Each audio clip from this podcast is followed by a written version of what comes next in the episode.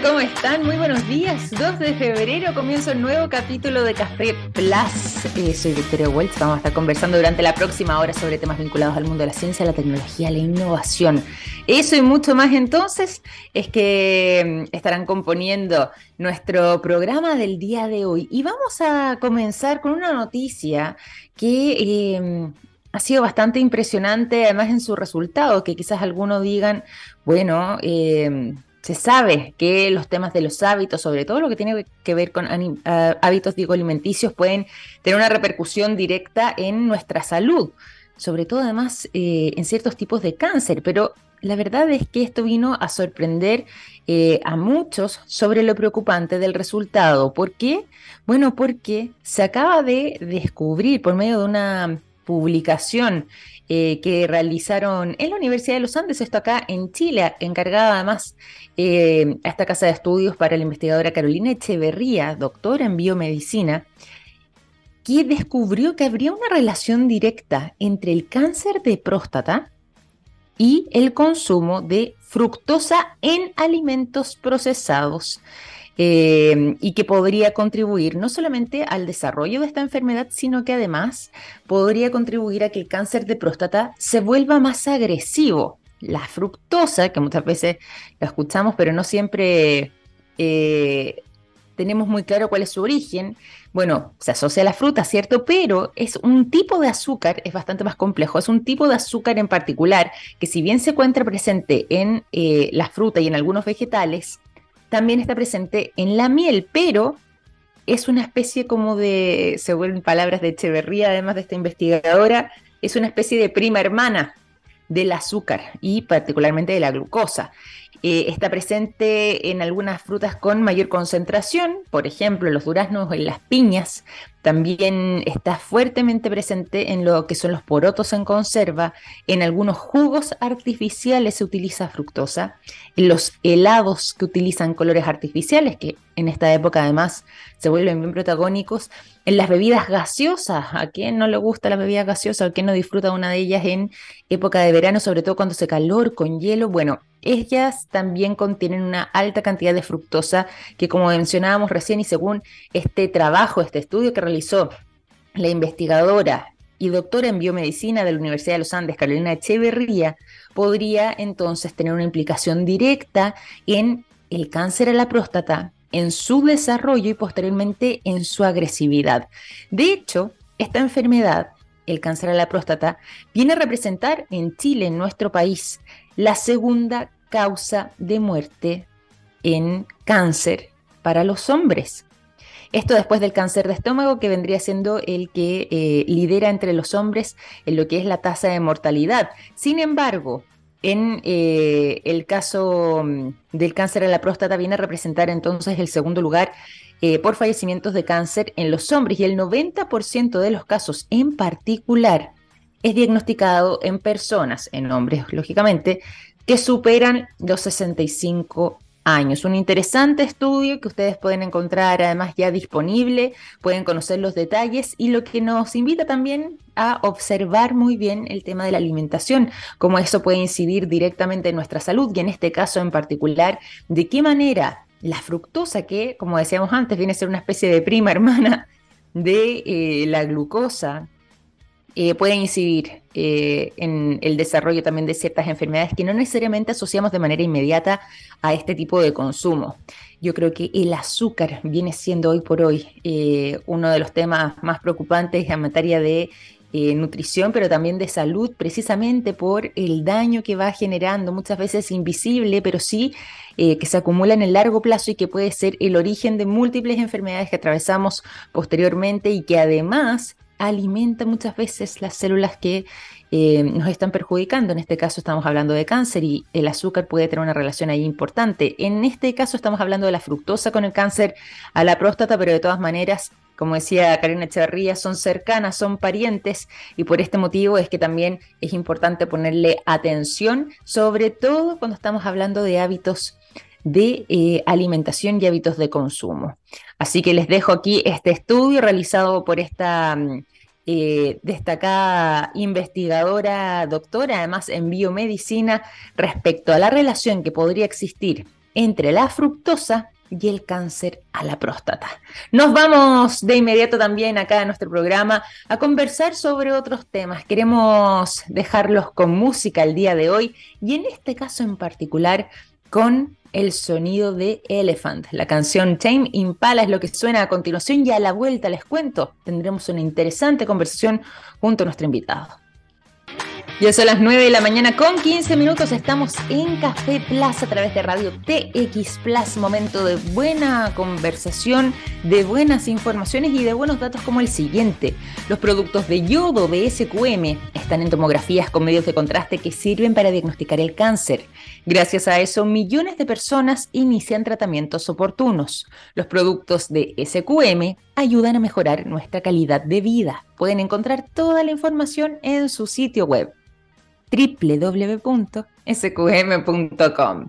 También es momento entonces de dirigirnos hacia la conversación y el día de hoy tenemos un interesante invitado para conversar respecto al trabajo que ha logrado desarrollar una plataforma que contribuye a transformar la enseñanza del currículum escolar, todo esto por medio del aprendizaje basados en proyectos en red y va potenciando de esta manera la colaboración entre los docentes por medio de algunos desafíos interdisciplinarios, facilita además que los estudiantes puedan aprender desde la creación de proyectos con impacto social y además medioambiental y todo esto con algunos objetivos de desarrollo sostenible que ha trazado además la ONU. Está muy interesante todo lo que están desarrollando en SwarmOp, por lo mismo que es que queremos conversar con su fundador y está junto a nosotros Felipe Prado. ¿Cómo estás Felipe? Bienvenido a Café Plus. Hola Vicky, muy bien, gracias. Gracias por la invitación y un saludo también para todas las personas que estén escuchando el programa. Sí, totalmente. Le vamos a dar también un, saludo cariñoso y además agradecerte a ti por habernos acompañado acá en este capítulo. Te quiero mm, preguntar primero en términos generales. Aquí dimos como una mirada bien amplia de eh, lo que han estado trabajando ustedes en SwarmUp. Cuéntanos tú, ¿qué es SwarmUp? Eh, ¿Cómo es que funciona además esta plataforma y hacia dónde está orientada? Súper. Bueno, te cuento, SwarmUp es un proyecto que nace con el propósito de empoderar a las nuevas generaciones para que puedan transformar el mundo de forma colectiva. Entonces, eso lo estamos haciendo a través de la educación, a través del sistema escolar, desde todos los niveles, desde kinder hasta cuarto medio acá en Chile. Em, y lo hacemos, como tú mencionabas, a través de la metodología de aprendizaje basado en proyectos. Esta no es una metodología nueva, Em, lleva varios años en el mundo, pero es una metodología que le cuesta a las escuelas muchas veces lograr implementar de manera efectiva. Es decir, les cuesta transformar la manera como se está enseñando eh, y se suele eh, trabajar de una manera más memorística, expositiva. Entonces, aquí nosotros estamos haciendo un giro y ayudamos a que los alumnos puedan aprender de una manera activa y colaborativa, creando proyectos que puedan impactar en necesidades y problemáticas del entorno. Y eso está interesante además porque ahí hablamos en proyectos que tengan un impacto social, que tengan un impacto ambiental. ¿Qué tan relevantes son estas temáticas y de qué manera también las han podido desarrollar en la práctica? Buenísimo. Bueno, ese es el, corazón del proyecto también. Nosotros trabajamos, como mencionabas, con los Objetivos de Desarrollo Sostenible de las Naciones Unidas. Entonces, buscamos que, bueno, para quienes no conozcan estos objetivos, son 17 objetivos que definieron mm. los países de las de Naciones Unidas en el 2015 esto venía de un poco antes, antes se llamaban objetivos del milenio, pero tuvieron un, cambio, agregaron nuevas metas el 2015, em, y son objetivos que como, como Naciones Unidas se definieron para tener un mundo más sustentable. Entonces abarcan temáticas de todo tipo, de, pobreza, de igualdad de género, de tener una, buena salud, eh, de tener ciudades y comunidades sostenibles, una cultura de la paz, muy importante para Chile. Eh, entonces lo que nosotros trabajamos es que los estudiantes puedan tener conciencia de estas problemáticas, de estas necesidades que estamos buscando como países en conjunto y que puedan empezar a aportar de a poco a desarrollar habilidades eh, para poder generar eh, su aportar con un granito de arena a toda esta causa de modo que no solo puedan aportar ahora, sino que también ya cuando después sigan creciendo y, trabajen o estudien y luego trabajen, puedan hacerlo con un foco de sostenibilidad. Entonces estamos buscando desarrollar habilidades de innovación para la transformación del mundo desde los estudiantes más pequeñitos hacia arriba. Qué buena. Oye, maravilloso además la, manera en la que lo han logrado abordar y sobre todo también de esta manera tan transversal en lo que tiene que ver con las distintas etapas de la enseñanza y de la educación en este caso. Por lo mismo también han sido reconocidos, y eso es importante destacarlo. Hace poco además eh, recibieron un premio muy importante, eh, el T-Prize 2022. Eh, ¿Cómo fue que recibieron además no solamente lo que fue inicialmente esta nominación, sino que además el convertirse en una de las cinco ganadoras en esta tercera edición de lo que es este desafío. Ah, bueno, fue una alegría inmensa porque eh, este, este premio para nosotros significa mucho, porque nosotros estábamos empezando a tener, eh, a trabajar con una escuela en México. Ya, sí. El año pasado. ¿no? no, en Ciudad de México, pero ah, el, concurso mismo. este fue en Monterrey, en el, Tecnológico de Monterrey, sí, tal cual. en asociación con la Universidad de los Andes de Colombia. Y lo que va a pasar ahora es que nosotros vamos a tener una relación de trabajo de todo un año con estas instituciones para poder fortalecer nuestra presencia tanto en México como en otros países de Latinoamérica.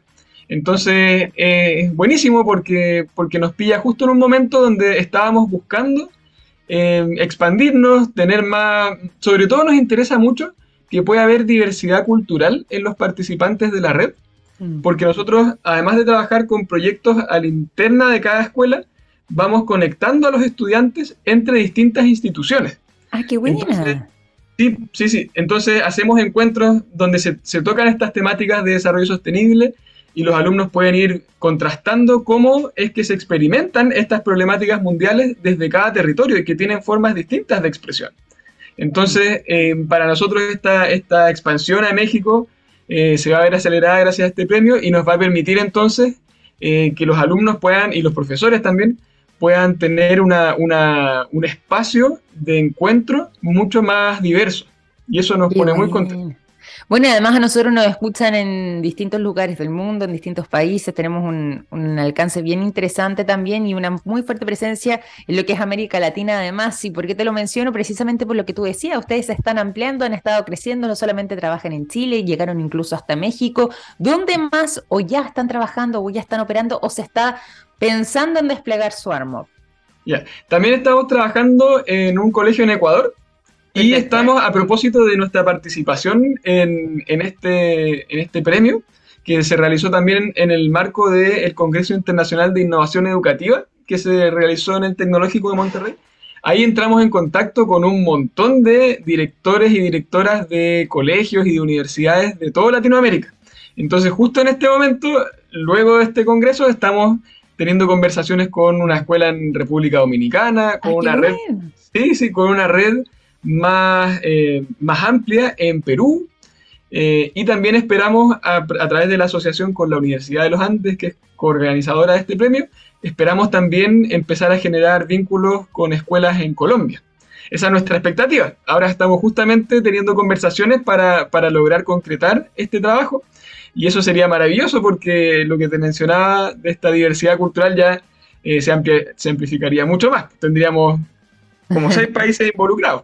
Así que... sería maravilloso, sería maravilloso. Y para quienes todavía les quede la duda eh, o incluso que podrían comenzar a motivarse desde distintos lugares donde nos están escuchando, en contactarlos, en poder trabajar, pero que todavía no les queda muy claro la manera en la que em, se realizan estos proyectos. Eh, y, lo que tiene como objetivo este aprendizaje basado en proyectos en red que eh, es parte de la metodología de SwarmMob. ¿De qué manera esto se implementa y cómo es que además eh, se va midiendo lo que, lo que tiene que ver con el currículum? ¿Hay etapas de evaluación? ¿Hay una etapa final de evaluación? Eh, ¿Cómo es que se va haciendo el, avance y si que eso es adaptable o no a cada país?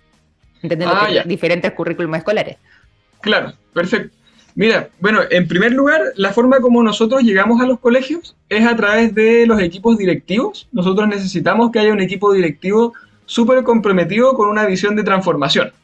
Entonces, nosotros nos transformamos en aliados de las escuelas que quieren eh, realizar esta transformación y luego de eso entonces hacemos un diagnóstico donde vamos viendo en qué nivel de avance están. En algunas escuelas, en algunos casos, ya tienen experiencias previas con esta metodología, pero les cuesta lograr eh, transversalizarla, involucrar a todos los docentes y eh, profundizar en, la calidad de eh, muchas dimensiones que se pueden perfeccionar. Entonces, luego de ese diagnóstico, vamos definiendo entonces un plan de trabajo anual donde vamos tomando, tomamos a, los líderes escolares, a los, a los, profesores más innovadores, por ejemplo, y vamos viendo cómo se pueden generar cadenas de inspiración y de aprendizaje mutuo entre todos los participantes. Mm. Y entonces después eh, ya echamos a andar esto y los profesores trabajan en equipos de trabajo. Entonces tú juntas, digamos, al profesor de matemática con la profesora de lenguaje, em, la profesora de ciencias, y juntos deciden hacer un desafío de ABP, de aprendizaje basado en proyectos. Entonces ellos ahí, con la plataforma, pueden ir estructurando las etapas del trabajo. Va a haber una etapa, por ejemplo, de eh, lanzamiento del desafío con una pregunta desafiante, luego los alumnos van a tener que buscar una, eh, investigar y encontrar una problemática específica que quieran resolver, luego van, y todo esto trabajando en equipo, y luego van entonces a eh, idear una solución a esta problemática, puede que ahí se pongan un, periodo para planificar. Ahí los profesores van definiendo cuáles son las etapas más adecuadas. La idea es que siempre puede haber un proceso después de publicación de la solución que los estudiantes creen y de evaluación del proceso. Y en esto la, la, plataforma también los va ayudando porque para cada etapa de esta, o sea, para cada sesión y cada etapa de esta secuencia, la plataforma eh, dispone instrumentos de evaluación específicamente creados para que puedan ser trabajados en estas etapas. Entonces los profesores ahí pueden crear rúbricas, listas de cotejo específicas para, para el ADP. Y también nosotros desarrollamos un instrumento de evaluación de habilidades del siglo XXI. ¿Ya? Es que em, existe poco. Em, las habilidades del siglo XXI es un marco de referencia que se trabaja a, nivel mundial hace tiempo. Y ahí tienes habilidades como colaboración, creatividad, pensamiento crítico, ciudadanía global y suele ser muy difícil para las escuelas evaluar estas habilidades. Entonces nosotros lo que hicimos fue que tomamos varios referentes de mm, incluso algunas instituciones que incidieron en la prueba PISA del año 2015, donde se trabajó esta, estas habilidades, y la, la, llevamos a la metodología de proyectos y también dentro de la plataforma creamos todo un sistema que permite ir cruzando los datos de cómo los alumnos van percibiendo su desarrollo en estas habilidades junto con cómo los profesores van evaluando esto. Entonces, como parte de esta ruta, los profesores pueden establecer también cómo van a, eh, en qué momentos van a evaluar estas habilidades más específicas. Em, y me preguntabas, ah, el currículum. El currículum Claro, porque em, ahí va, variando en cada país también, pero aquí ya más o menos nos queda eh, claro de qué manera también se pueden ir haciendo esto, estas evaluaciones. Pero ¿cómo se mide ahí finalmente el currículum pensando en que están también en Ecuador, en México, en Chile y bueno, y quizás eh, en un futuro cercano en distintos otros lugares, República Dominicana, como mencionabas tú? ¿Cómo se aplica de acuerdo a cada realidad nacional y lo que solicita cada Ministerio de Educación? Sí, bueno, ahí en ese sentido nuestra plataforma es súper flexible. Em, está abierta para que eh, cada profesor pueda, al momento de cuadrar eh, el trabajo en equipo con otras disciplinas, que pueda establecer cuáles son sus respectivos objetivos curriculares que va a trabajar. Entonces, em, nosotros cuando llegamos a un nuevo país es muy sencillo, simplemente cargamos cuáles son eh, los objetivos curriculares y los indicadores de evaluación que están presentes en el respectivo currículum nacional. Entonces ahí los profesores lo pueden elegir eh, al momento de estar diseñando este, este desafío que van a trabajar. Entonces, nada, es, un, es, es un proceso más dentro de eh, todos los procesos que tienen que pasar los profesores para eh, definir el desafío de AEP. Hay una parte donde eligen los objetivos curriculares y hay otra, otra sección donde ya los van integrando. Entonces, eso es algo que es bien bonito de trabajar porque a los profesores, por lo general, por lo general, no están tan acostumbrados a eh, pensar su disciplina integrada con otra disciplina, a integrar los conocimientos. Como que se ha, se ha parcializado mucho el conocimiento en nuestro sistema educativo. De repente en Kinder, Pre-Kinder no pasa tanto, ahí es maravilloso el sistema porque está súper integrado, eh, son alucinantes los, ah, núcleos de aprendizaje. Sí, sí, sí. Si después se va, se va distorsionando esto y se va... Se va fragmentando. Sí, o pues, segmentando eso. Sí, pues se segmenta el conocimiento y vamos teniendo una visión más parcelada de la realidad. Pues entonces la idea con esto es que los profesores continúen integrando. Entonces, dentro del proceso viene también un, momento donde se va trabajando esa integración. y ya después en la ejecución eh, ya está todo mezclado, por así decirlo. Entonces la plataforma también en esa parte ayuda a los profesores a gestionar el monitoreo de avances de los equipos de trabajo de los estudiantes. Entonces van, van pudiendo ver cómo los, alumnos avanzan a distintos ritmos de trabajo eh, para sus respectivos proyectos y van pudiendo también coordinar entonces cómo cada asignatura va ya ahora en, el calendario concreto del día a día, cómo vamos eh, recibiendo al curso cada, cada docente, porque eso también genera, genera un, cierto caos eh, cuando las escuelas tratan de implementar esta metodología sin apoyo de plataforma, porque, porque son varios profesores involucrados, entonces tú no tienes bien cómo saber qué hizo cada, cada estudiante. Entonces, Totalmente. aquí nosotros vamos ayudando a tener esa visión panorámica de cómo los alumnos están trabajando de manera más integral y más transversal eh, en torno a todas estas asignaturas que están colaborando para un mismo desafío. Oye, qué interesante además esta conversación, qué interesante escucharte, Felipe, eh, con esta visión y con el trabajo que han logrado desarrollar en Swarmo, para quienes se van sumando también a nuestra sintonía, o cuando ya son las 9 de la mañana con 31 minutos.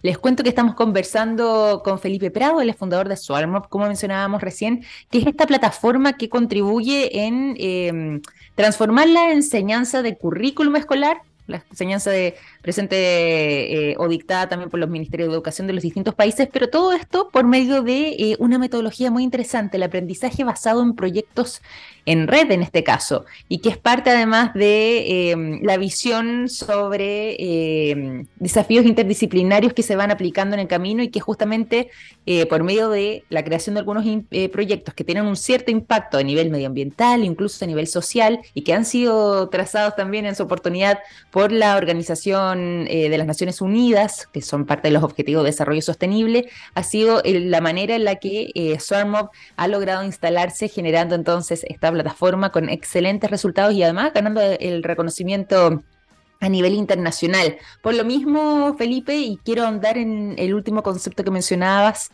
eh, sobre estos desafíos interdisciplinarios y sobre la enseñanza, cómo se empieza a segmentar una vez que ya salimos de kinder, empezamos en, lo que es eh, la básica, como le decimos acá en Chile, o la primaria, como le dirán también en otros lugares de América Latina, en estos primeros años ya se comienza a segmentar entonces eh, la enseñanza. ¿Qué impacto tiene eso en eh, el trabajo que ustedes van realizando también para justamente volver a integrar todas estas disciplinas diferentes, eh, hacerlo de una manera conjunta y poder sacar adelante estos proyectos? ¿Se vuelve más difícil con el correr de los años porque esto se va perpetuando cuando ya van creciendo los alumnos o es una buena manera también de poder abordar áreas que quizás algunos pueden sentirse más amenazados, que se les parece más complejas, pero una vez realizando los proyectos interdisciplinarios pueden facilitar eh, ese aprendizaje. Súper. Mira, en ese sentido, nosotros lo que hacemos es que partimos todo el trabajo desde el sentido.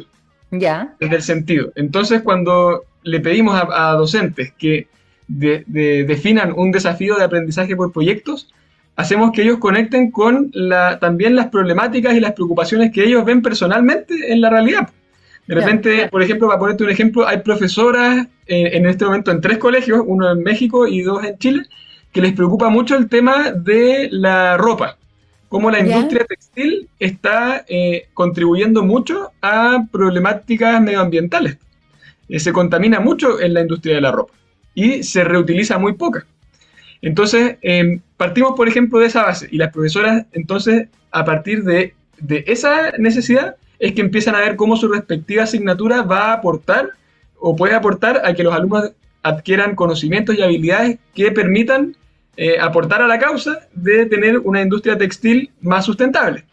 Entonces, desde conectar con el sentido, las profesoras empiezan a, hacer relaciones entre conocimientos que de repente uno pensaría que, que no tienen forma de unión, claro. Claro. Fácilmente empiezan las profesoras a verle el sentido y eso se transmite a las estudiantes y las estudiantes también van pudiendo verlo. Entonces, eh, cuando sacamos del protagonismo a la asignatura y al docente y ponemos como protagonista al mundo y, el sentido del aporte que nosotros queremos hacer al mundo, vamos tomando todas las herramientas que tenemos y en eso están las asignaturas y las ponemos al servicio de la transformación. Entonces, en ese sentido, Los profesores que también de repente son más, eh, les cuesta más asumir este cambio porque están más acostumbrados a una, metodología más tradicional, eh, cuando tú lo enganchas desde el sentido, eh, rápidamente se, genera un cambio de disposición, un cambio de actitud y también va viendo cómo los alumnos se van empoderando y van teniendo resultados. Entonces, en un periodo relativamente corto, el profesor tú ves que va cambiando, se le va como un poco como, como iluminando la cara cuando va, va pudiendo ver que puede estar trabajando temas que normalmente están fuera del colegio, pero ahora los puede poner en el centro del trabajo. Qué buena. Oye, qué entretenido, qué interesante, qué maravilloso poder conocer esta metodología de trabajo y aprendizaje, sobre todo pensando además en la integración de las distintas disciplinas y logrando así eh, este aprendizaje basado en proyectos que es parte de la metodología que han desarrollado en SwarmMob. Ha sido muy interesante poder compartir esta mañana contigo y conocer además el trabajo que ustedes realizan y por lo mismo, para quienes estén interesados, quienes quieren buscar más información, no sencillamente contactarse con ustedes ¿Cómo lo pueden hacer? Ah, bueno, nos pueden contactar a través del correo info arroba es S-W-A-R-M-O larga. Nos pueden buscar en todas las redes sociales también por Swarmov. Em, o bueno, si es, que, si que sale más fácil, pueden poner en Google ahí Swarmov o aprendizaje basado en proyectos en red y nos van a encontrar. Quisiera mandar antes, eh, Victoria, un saludo también em, a Corfo, que nos ha ayudado mucho en todo este proceso. Alejandra Córdoba específicamente, que es un amor con nosotros y nos está ayudando permanentemente también a difundir lo que hacemos. Eh, Corfo ha sido súper importante en todo este proceso porque nosotros eh, partimos teniendo financiamiento con ellos y permitió impulsar esta innovación que inicialmente era una idea súper abstracta, súper volada. de a poco eh, ya eh, logrando consolidar y, en este momento estamos con un producto ya desarrollado que, tiene un, calce con el sistema educativo y que está expandiéndose no solo en Chile, sino que también en otros países. Entonces, nada de esto habría sido posible sin el apoyo de Corfo y de otros aliados que también nos han apoyado en el camino. Qué bueno, qué bueno además que, lo reconozca. Y a propósito de saludos, que también voy a sumar un saludo. Lo ah, quería decir al inicio, pero dije, no, vamos a desconcentrar la conversación, esto está muy interesante también. Pero hoy día el saludo va a ser para ti, que estás de cumpleaños además, Felipe. Ah, eh, muchas gracias, muchas gracias. De parte mía, pero por supuesto también de todo nuestro equipo, eh, de parte de la radio. Agradecerte además por estar con nosotros en el día de tu cumpleaños. Esperamos que sea el inicio de un muy buen año para ti y que además de todo eso tengas una muy bonita celebración junto a tus seres queridos hoy día. Muchas gracias. Bueno, estamos partiendo con esta entretenida conversación, así que Totalmente. un gran día y un gran año. Totalmente, así, así debiese ser, y así debiese ser. Así que ahí le contamos también a nuestros oyentes que Felipe está de cumpleaños y aún así se contactó con nosotros para poder conversar sobre el trabajo de Swarmom. Un gran abrazo, Felipe, muchísimas gracias eh, por habernos acompañado en este capítulo de Café Plus y que celebres mucho hoy día. Gracias, Vicky, y a todo el equipo. Un, abrazo grande. Felipe Prado, entonces, fundador de Swarmov, conversando con nosotros respecto a este tremendo trabajo que han logrado desarrollar por medio de esta plataforma, donde además se enfocan en el aprendizaje basado en proyectos en red, una gran labor que han logrado desarrollar y que además cuenta con el reconocimiento también eh, y distintos premios eh, a nivel internacional. Nosotros vamos a seguir aquí en el programa, nos vamos a ir directo a la música y los quiero dejar de inmediato con el sonido de Florence. Eh, Machine, la canción Blinding es lo que suena a continuación y a la vuelta seguimos con más conversación aquí en Café Plus. 9 de la mañana, 43 minutos, 2 de febrero, momento además de contarles lo siguiente. Hay productos que nos han acompañado toda la vida, como el yodo, presente en el área de la salud, el nitrato de potasio en la industria de la alimentación, las sales solares en energías limpias y el litio en la electromovilidad. Los productos de SQM ayudan a mejorar nuestra calidad de vida. No dejen de visitar su sitio web www.sqm.com les quiero contar sobre novedades en el ámbito de la salud bastante interesantes y muy prometedoras. Genoterapia inyectable. Y en este caso sí va a sonar un poco de ciencia ficción o incluso un poco aterrador quizás, pero que ha tenido excelentes resultados. Genoterapia inyectable directamente al cerebro.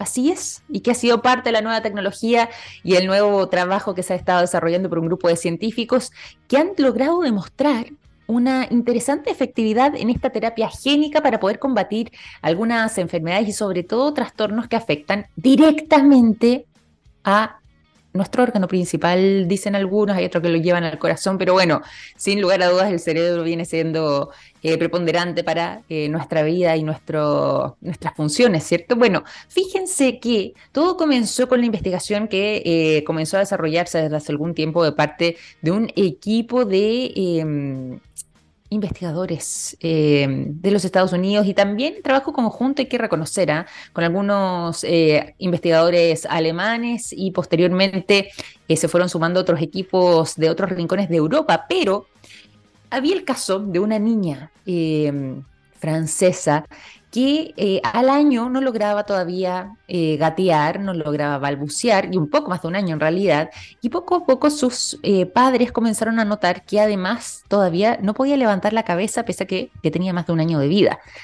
Posteriormente, fue llevada a distintos equipos médicos, la revisaron directamente algunos neurólogos y se dieron cuenta de que ella tenía una especie de trastorno genético bastante poco común que afectaba directamente a su cerebro y que incluso era el que era el responsable de impedirle ciertos avances a nivel motor, pero también em, eso tenía una implicancia en su lenguaje, por eso es que ni siquiera podía balbucear. No es que se tratara de un problema eh, cognitivo, ni mucho menos, pero sí este problema motor le impedía poder incluso llegar a emitir sonidos o balbucear. Bueno, finalmente ella se convirtió en una de estas pacientes que ha sido tratada con esta terapia génica que se le aplicó de manera directa a su cerebro.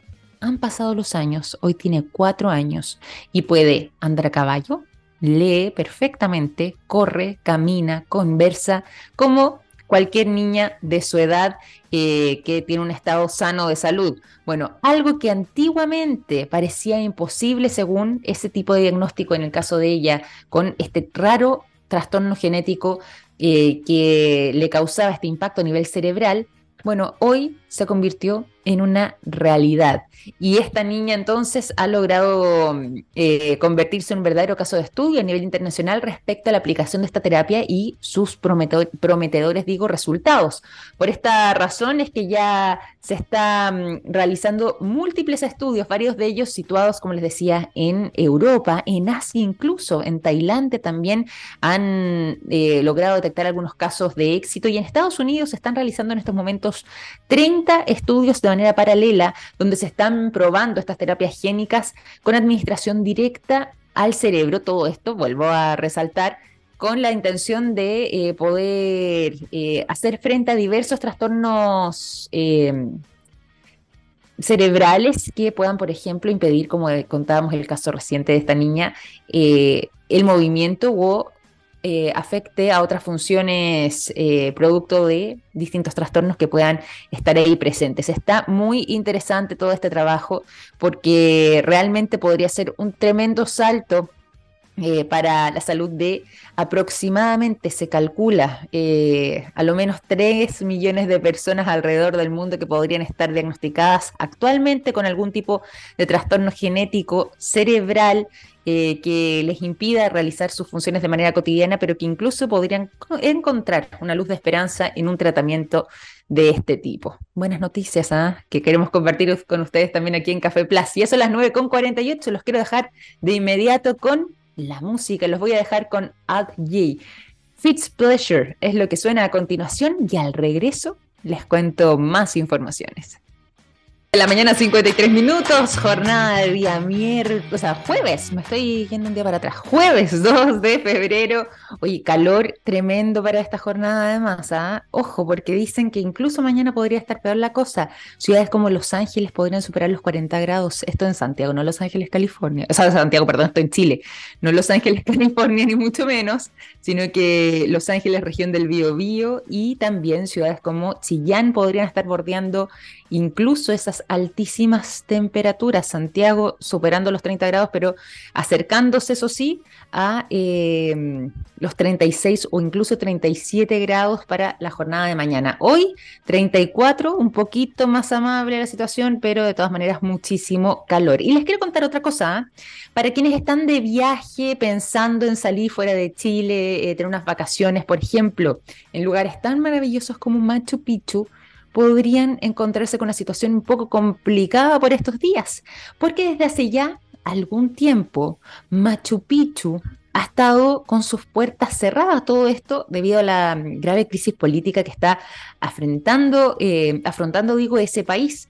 A diario son, estamos hablando en promedio, cerca de 4.000 las personas que visitan desde distintos rincones del mundo este maravilloso destino turístico. Eh, quienes han estado ahí pueden dar testimonio de lo asombroso que es un lugar como Machu Picchu, pero que producto, como decíamos antes, de la situación política y social que está atravesando eh, el país inca, se han debido eh, ver en la obligación de cerrar sus puertas al público. Por lo mismo es que esto está impactando actualmente en el turismo y han debido hacer múltiples cancelaciones, sobre todo de parte de algunos hoteles o algunos servicios eh, turísticos que tradicionalmente se despliegan con el objetivo de que las personas puedan llegar a este lugar, a Machu Picchu, uno de los lugares más interesantes y atractivos que tiene también todo el territorio peruano, que si bien es maravilloso en sí mismo, por lo menos Machu Picchu es el que concentra mayor cantidad de atención.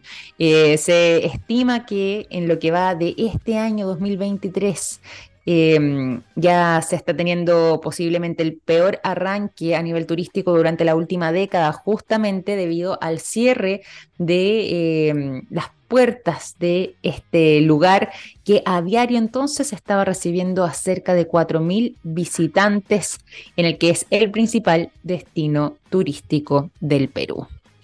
9 eh, con 56, bueno, una lamentable noticia ahí que teníamos que compartir eh, sobre el mundo del turismo, pero sobre todo para quienes están pensando también en vacaciones. Lo que sí, voy a despedirme con buenas noticias y con algo bastante más alentador. Y es que les pregunto, ¿están concursando ya en lo que hemos desplegado a través de nuestras redes sociales.